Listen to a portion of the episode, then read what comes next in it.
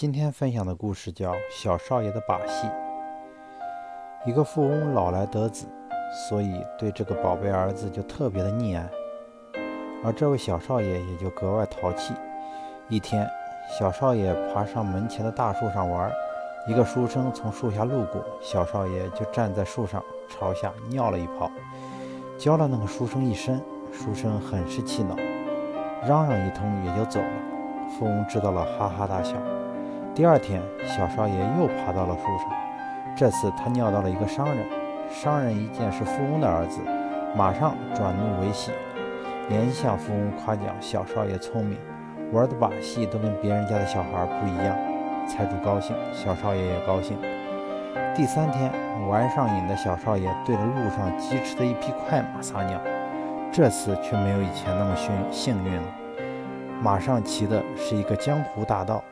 大盗哪里吃得了这个？纵身上树，一把将小少爷扔出去老远，小少爷一命呜呼。这个故事告诉我们，纵容别人的错误，会使其在错误的泥潭里越陷越深，最终贻害终身。对小孩如此，对大人亦然。